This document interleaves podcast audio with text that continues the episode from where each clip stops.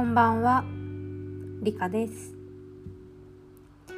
皆さん、いかがお過ごしですか？金曜日の夜で、私もまったり今、ポッドキャストを撮ってるとこなんですけど、今日は、うん、優しさをテーマにお話ししたいなと思っています。まずそう最初に伝えたいのがあさって満月だったりとか今ちょうど台風の影響で雨がひどくて梅雨入りし梅雨入りしてたりだとかちょっとその気温気候的にも皆さんの体にとか天体とか負担がかかってる状態の人もいるのかなと思うのでとかメンタルの部分がちょっとうつうつしちゃうとかっていう人ももしかしたらいるかもしれないので自分に対して優しい時間をとってくださいねっていうことをお伝えしたかったのとあと「信じる優しさ」っていうとある雑誌のコラムの中に書いてあった言葉がすごく自分自身にも響く部分があったので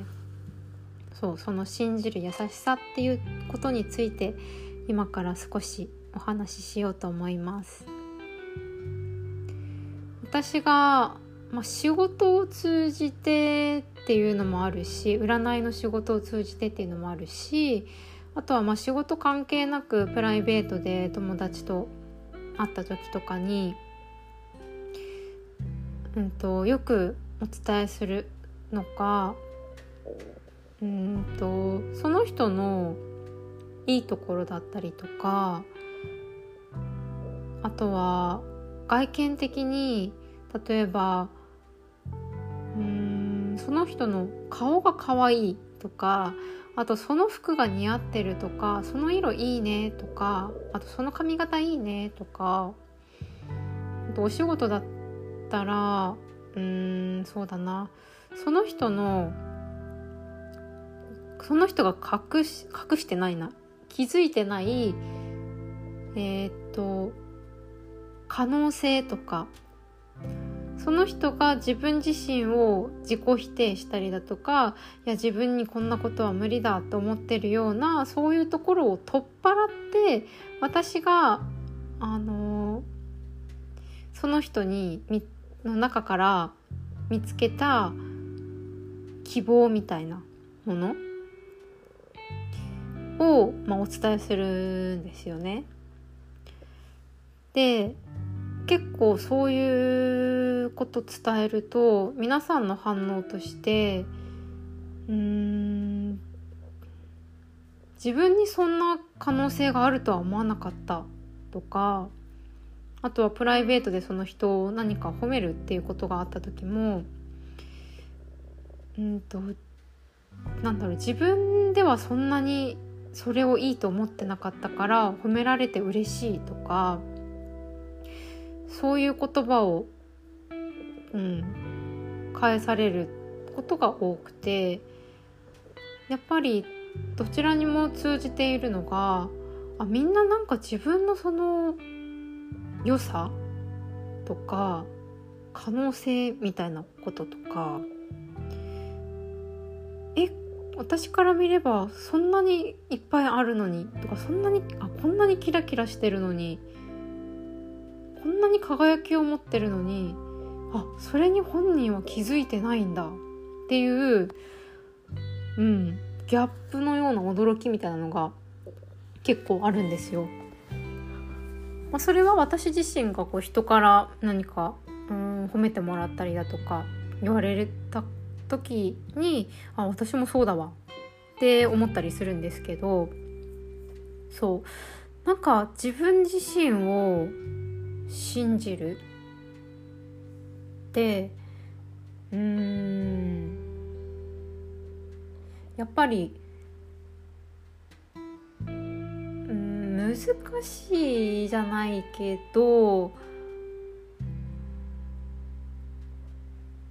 やりにくいものなのかなっていうことをそう今までいろんな方とお話ししてきて思いました。でも例えばいや私自分自身に対して自信満々ですみたいな人がいたとしたらそれはそれでおおってちょっと多分びっくりするかなとも思うんですけどでもみんなその自分自身の良さだったりうん。いやそれ明らかにあなたのその輝きの源だよみたいなところを自覚されてなかったりするからそうそれってでも自分自身で見つけにくいものだったりとか自分にとっては当たり前すぎて気づかなかったものだったりとかもするんじゃないかなって思っていて。で私はやっぱりそれを仕事を通じてとか仕事を通じてなかったとしても人とのコミュニケーションにおいてなんかそれをやっぱりちゃんと、伝えていきたいんだなっていうのを改めて思ったところで、うん、その人に何回も何回も結構言うんですけどあ例えばお友達だったら会うたび会うたびに何かしらその人のうんいいところっていうか私なりにあここ素敵って思うポイントをお伝えするんですけどそうなんかまあ口をついて出てくるので意識的に言ってるところもあるけどやっぱついあこれ言いたいってなって言っちゃうんですよその人に対して。うん、でそれをやっぱり人から言われることによって繰り返し言われることによってその人自身もそれを自覚することができるし、うん、っていう、うん、気づいてほしいんだろうなって本人にそれを気づいてほしい本人がそれを認めてほしいっていう欲が私の中にあるんだろうなって今こう話しながらも思いました。うん、でも自分をやっぱり信じるとかうん相手を信じるとかって結構根気強くやり続けていく中で育つものなのかなって私は思っていてはい今から信じますってすぐに切り替わるようなものでもないって思うしそう信じられる時期となんか疑いをかけちゃう時期とそういうのがやってきたりもするだろうし、うん、一朝一夕に育つものでもないんだろうなって。だからこそ私は人にも伝え続けていきたいしでもそれは私自身も自分に対して伝え続けていく必要があるんだなって、うん、思います。皆さんもその自分自身を信じるとか自分への優しさとかってやっぱり、うん、人を他者を介すことで循環していくからそれがうん自分の身の回りでその優しさっていうものが広がっていく世界が私にとっての理想だなって思ってお仕事を続けています。何の話やっていう感じなんですけど今日はもう結構体力的に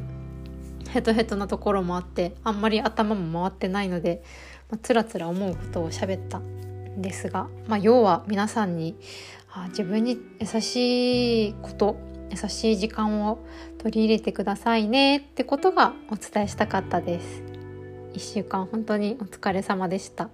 月末月初できっとあのお仕事が忙しい方忙しかった方もいらっしゃるだろうししっかり休んではい回復してください。それでは今回も聞いてくださってありがとうございます。ではではおやすみなさい。